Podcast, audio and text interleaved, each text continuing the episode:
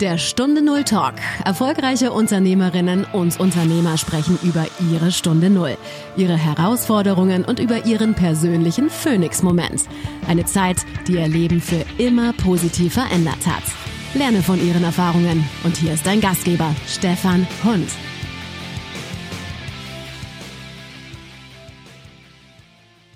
Was war deine Stunde Null in dem Moment, wo du wusstest, jetzt geht es was, um was Neues? Meine Stunde Null ist eine äußerst dramatische Stunde. Ich kam nach Deutschland, ohne ein Wort Deutsch zu können. Und äh, als ich äh, das Geld vorbereitet habe für Deutschland, musste ich mein ganzes Gehalt für einen Monat umtauschen. Ich ging zur Bank und hatte das Gefühl, ich werde jetzt eine Menge Geld bekommen, weil das mein ganzes Monatsgehalt war. Ich hatte keine Ahnung, wie viel das Geld war, was ich bekommen habe. Es war ein Schein und auf diesem Schein standen zwei Ziffern. 5, 0, 50 Deutschmark. Aber ich dachte, das ist sehr viel Geld. Erst als ich nach Deutschland kam und äh, im Kölner Bahnhof ausgestiegen bin, mit meinem Koffer bin ich zum Ausgang gegangen und dann spürte ich einen besonderen Duft der Duft nach Brot. Ich ging dahin und ich war gerade nicht mal sehr satt und wollte mir etwas kaufen zu essen. Dann schaute ich am Stand alles, die Teigwaren, die belegte Brötchen und habe ich gedacht, oh Gott, ich habe gar nicht so viel Geld. Mit diesen 50 Mark kann ich nur ein paar Sachen kaufen und das ist alles. Und war das ganze Geld, das war das ganze Geld, was ich für meine Reise in der Tasche hatte. Und dann habe ich mich für ein trockenes Brötchen entschieden. Aber ab diesem Moment begann die Zeit zu laufen. Ich hatte 36 Stunden bis zum nächsten Zug, mit dem ich nach Bulgarien zurückreisen sollte. In diesen 36 Stunden wollte ich mein Leben verändern. Und ich habe es getan. Es hat funktioniert.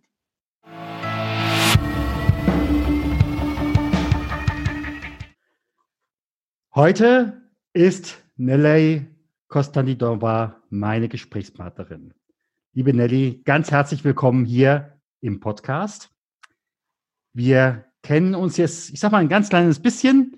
Wir haben gemeinsame Bekannte aber ich würde dich einfach bitten, dich mal ganz kurz vorzustellen, wer ist Nelly Konstantinova, wenn sie nicht arbeitet? Wenn ich nicht arbeite, bin ich eine Person, die sehr viel lacht, die super viel Witze erzählt, hat Spaß mit Menschen, ich liebe Menschen. Ich finde in jedem Kontakt mit jedem Menschen was Spannendes. Und heute zum Beispiel in meinem Büro in Südafrika habe ich die Putzfrauen getroffen, als ich reinkam. Sie waren gerade dabei, das Büro äh, schön zu machen für Montag. Und sie haben mich umarmt und sich auf mich gefreut und ich auf sie auch. Und dann habe ich dann gesagt, ich bin dieses Mal nur für zehn Tage in, in, Südafrika, weil ich nicht so viel Zeit habe. Ich promote gerade mein Buch, ein Koffer voller Wollen. Aber ich habe dann gesagt, dass äh, am nächsten Donnerstag, bevor ich nach Deutschland zurückfliege, werde ich sie zum Cake einladen. Und diese Moment der Freude und auch das Gleiche habe ich erlebt mit dem Security Guide, dem ich gesagt habe, wir essen Cake dann am nächsten Donnerstag. Er hat sich auch gefreut. Also diese Freude der Menschen, die kommt zu mir und macht mich unglaublich glücklich. Also wenn ich nicht arbeite, bin ich eine glückliche Person. Aber wenn ich arbeite, auch. das merkt man. Das merkt man. Ja, du hast ein Buch geschrieben, aber in welchem Business bist du eigentlich tätig? Was muss ich heute haben wollen, um heute dein Kunde zu werden? Am 1. November 1997, also vor 22 Jahren, habe ich auf eine Serviette zwei, zwei Wörter geschrieben, Lingua und Urort. Ich wollte eine internationale Tätigkeit ausüben. Diese internationale Tätigkeit sollte die einwandfreie Verständigung zwischen den Menschen aus der ganzen Welt ermöglichen. Und da ging es um eine Übersetzungsfirma. Ich wusste nur nicht, ob ich einen Bindestrich zwischen den Wörtern machen soll oder nicht. Und da haben meine Tochter und mein Mann äh, die entscheidendste Rolle gespielt. Einer von den beiden hat mir geraten, mit Bindestrich die beiden Worte zu verbinden. Und bis heute streiten sich die beiden auf die Autorenrechte. Wir wissen nicht mehr, wer das war. Hauptsache, wir haben Lingua-World und das ist ein internationales Unternehmen geworden. Aber angefangen hatte ich am 1. November mit einem Computer von zu Hause. Ich hatte nur einen Computer, aber mit einer großen Investition. Ich bin umgezogen eigentlich als Untermieterin, damit ich äh, schauen kann, ob mein Business funktionieren wird. Aber ich habe trotzdem einen flachen Bildschirm gekauft. Für damals war das etwas Außergewöhnliches vor 22 Jahren. Und dieses äh, Bildschirm hat zwei, äh, 2000 äh, Mark gekostet. Und es war schon ein Widerspruch unter Mieterin, damit ich weniger bezahle. Andersrum bezahle ich den flachen Bildschirm. Aber diese Komponenten sind nicht nur widersprüchlich, die sind einfach erklärend für das, was ich immer gemeint habe. Ich wollte in moderne, innovativen Techniken investieren. Aber was die Räumlichkeiten betrifft, das äh, habe ich äh, Schritt für Schritt gemacht und äh, habe zuerst in dem ersten Büro ähm, ausprobiert, aber trotzdem mit großem Risiko habe ich zwei Jahre später ähm, eigene Büroräume gekauft. Und das ist auch eine interessante Geschichte. Möchtest du sie hören? Ja, ich würde gerne noch mal einen kleinen Moment zurückgucken. Nachher kommen wir aber auch noch auf dein Büro und nachher, wie sich alles weiterentwickelt hat. Ja. Was hast du davor gemacht, bevor du, du sagtest eben gerade, ich habe mein Monatsgehalt mir auszahlen lassen. Es waren umgerechnet 50 Mark. Was hast du vorher gemacht? Ich war Bulgarien Journalistin. Ich habe studiert zuerst äh, slawische Philologie mit den Sprachen Russisch und Serbo-Kroatisch und mit 22 Jahren war ich schon fertig mit dem Studium. Aber ich war noch zu jung zu arbeiten und habe noch einmal studiert Journalismus und dann bin ich äh, eine junge Journalistin geworden. Ich wurde sogar ausgezeichnet mit dem Preis Journalistin des Jahres in der Kategorie junge Journalistin und ich war schon äh, eine anerkannte junge Journalistin, sehr eifrig, sehr neugierig, natürlich in den Rahmen des Journalismus in Bulgarien. Es war damals nicht möglich, alles zu schreiben. Es war eine starke Zensur, aber über die soziale Ungerechtigkeit konnte man in den letzten Jahren vor der Wende schon zwischen den Zeilen ähm, schreiben. Klar. Du hast eben gerade das Stichwort ge äh, gebracht, dass du ja dann irgendwann in eigene Räume gegangen bist, deine Firma immer weiterentwickelt hast. Was waren so da diese verschiedenen Schritte? Wo hattest du auch deine Unterstützer? Wo hattest du deine Kritiker?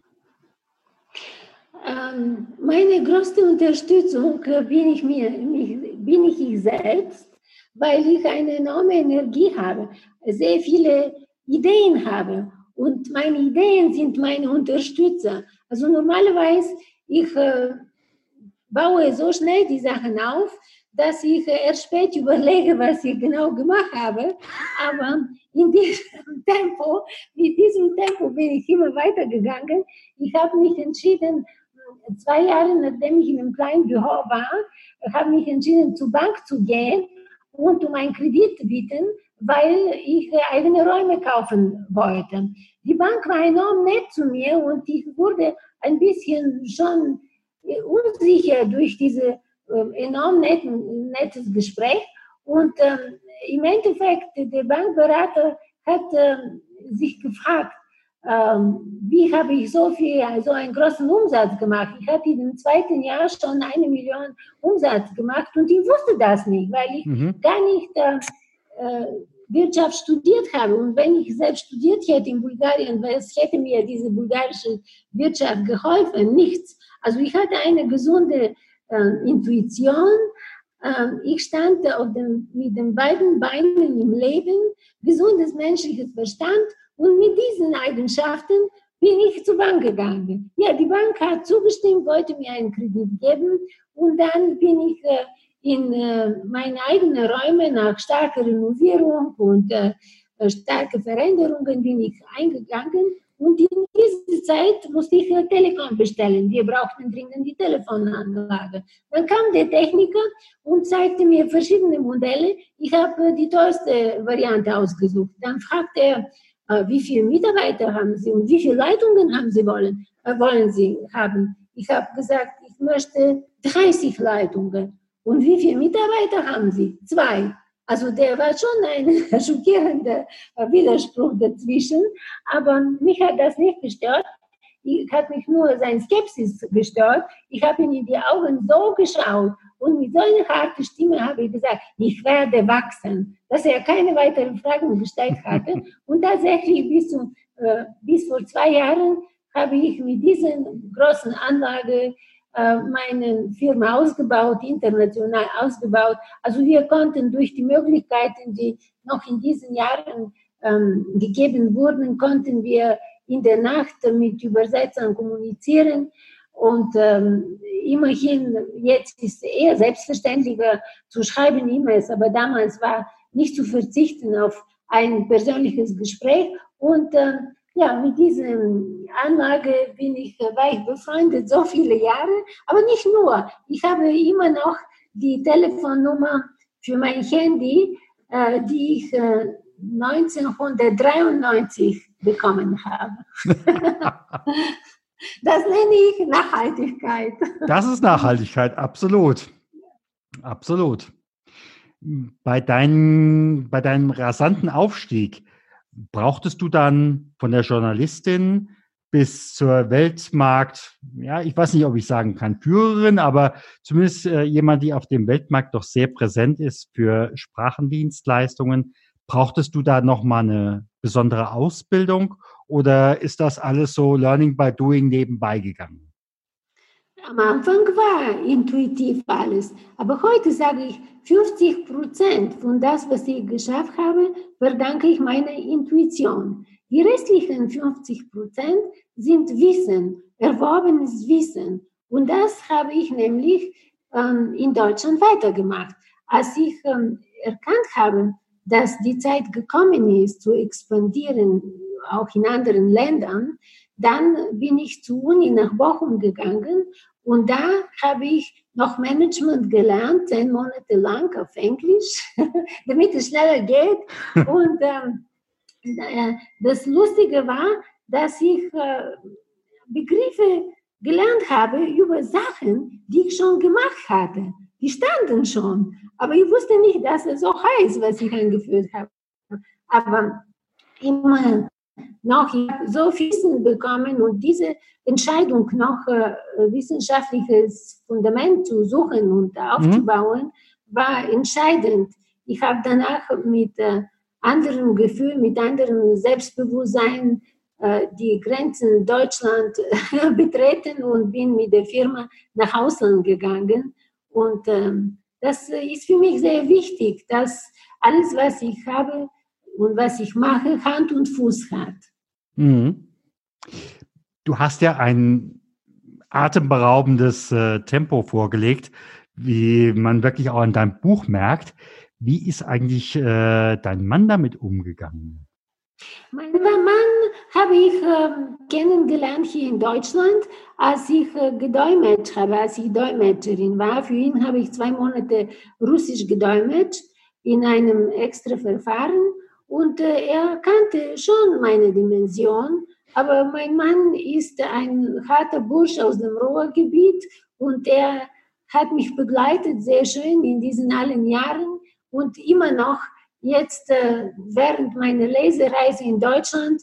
Äh, ich bin vor drei Tagen am Abend 230 Kilometer weiter von Köln entfernt äh, gewesen und ich hätte nicht die Lesung machen können nach so einer Fahrt, nach vielen Baustellen und in der Nacht zurückkommen können und am nächsten und in der Nacht dann war ich zurück, aber am nächsten Tag bin ich nach Südafrika geflogen und das hätte ich nie geschafft physisch, wenn mein Mann mich nie gefahren hätte, wenn er mir nicht geholfen hätte, mich schnell vorzubereiten, weil die Reise nach Südafrika zu der Firma Lingua World hier ist äh, eine anstrengende Sache. Es erfordert, dass äh, viele andere Sachen stabilisiert werden in Deutschland und in England, so dass ich äh, physisch abwesend sein kann. Natürlich, ich bin hier ständig erreichbar und am Telefon und per WhatsApp und überhaupt, aber immerhin die physische Abwesenheit ist manchmal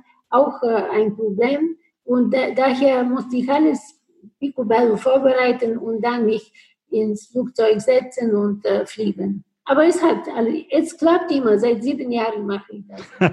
Also das Lustige war, dass ich äh, gelandet bin um 7.30 Uhr. Ich bin an dem Tag, an dem ich zurückkam, also dann am Nachmittag geflogen. Und 7.30 Uhr war ich in Johannesburg und 10.30 Uhr war ich in meinem Büro. Ich habe nur meinen Koffer abgestellt und bin gegangen zu meinen Mitarbeitern. Nicht, dass ich besonders die Arbeit beeinflusst habe, aber ich habe sie weiter inspiriert, indem ich sie zum Lunch eingeladen habe und mich gefreut habe. Ich habe die deutsche Schokoladen denen gebracht, Milke mögen die sehr. und äh, also meine Arbeit ist jetzt äh, mehr oder weniger äh, ja, ein Unterstützer für die Mitarbeiter zu sein, ein Coach, ein, ein eigener Coach zu sein. Äh, und äh, äh, das jetzt nach so vielen Jahren ist schon möglich. Mhm. In deinem Buch äh, hast du ja am Anfang diese Szene, die Beratung in der IHK, äh, nach dem Motto, lassen Sie das, es gibt doch eh schon genug.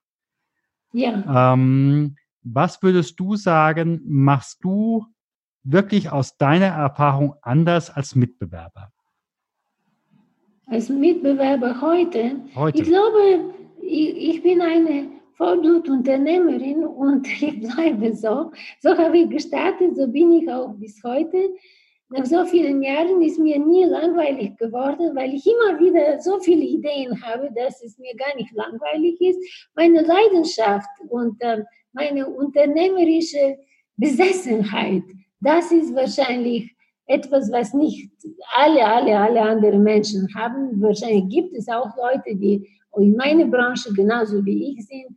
Aber ich bin schon enorm energisch, enorm mutig. Also selbst die Tatsache, Büroräume zu kaufen, nur aufgrund dessen, dass ich äh, eine Million Umsatz gemacht habe, äh, das ist nicht selbstverständlich. Also mhm. ich bin enorm mutig und nicht unüberlegt mutig, sondern während ich äh, den entscheidenden Schritt mache und ins kalte Wasser springe, überlege ich weiter. ich würde mit dir gerade nochmal in die Zukunft gucken. Wo stehst du in fünf Jahren, 2024? Ich habe jetzt durch das Schreiben meines Buches festgestellt, dass ich auf Deutsch sehr emotional schreiben kann. Und äh, deswegen schreibe ich schon mein zweites Buch. Ich bin seitdem ein Koffer voller Wolle erschienen ist, habe ich äh, noch Beiträge für andere Bücher geschrieben. Jetzt am 30. November wird äh, ein Beitrag von mir erscheinen, was sehr dramatisch auch äh, beschreibt die Situation, in der ich mich entschieden habe, Dolmetscher, keine Dolmetscherin mehr zu sein. Und ähm, das aus einem sehr wichtigen Grund, kann ich erzählen nachher.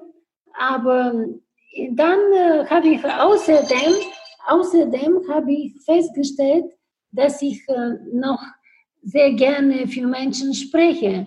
Ich motiviere und inspiriere Menschen. Und diese praktischen Erfahrungen, die ich habe, die möchte ich auch weitergeben.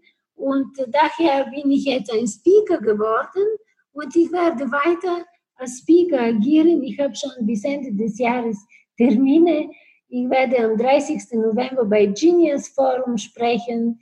Davor bin ich bei dem Absolventenkongress in Köln.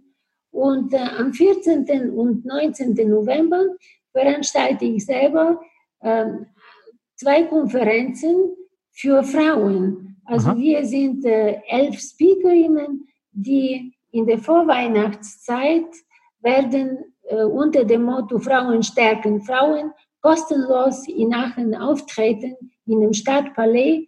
Und da werden wir Frauen aus den Ländern, äh, drei Ländern Eck, werden wir äh, erzählen und werden wir Vorträge halten, um einfach etwas der Gesellschaft zurückzugeben. Mhm. Denn wir alle sind sehr glücklich. Das ist ja optimal. Sag mal, ist es eigentlich unterschiedlich, äh, wie Frauen oder wie Männer mit einer solchen Veränderungssituation unter, äh, umgehen? Wie siehst du das? Ich glaube, die Frauen sind mutiger bei den Veränderungen und äh, sie belasten sich selbst äh, sehr viel und daher glauben sie, dass sie durch ähm, die, das Engagement, was sie zu einer Veränderung tragen, werden, die, sie schaffen die Veränderung leichter.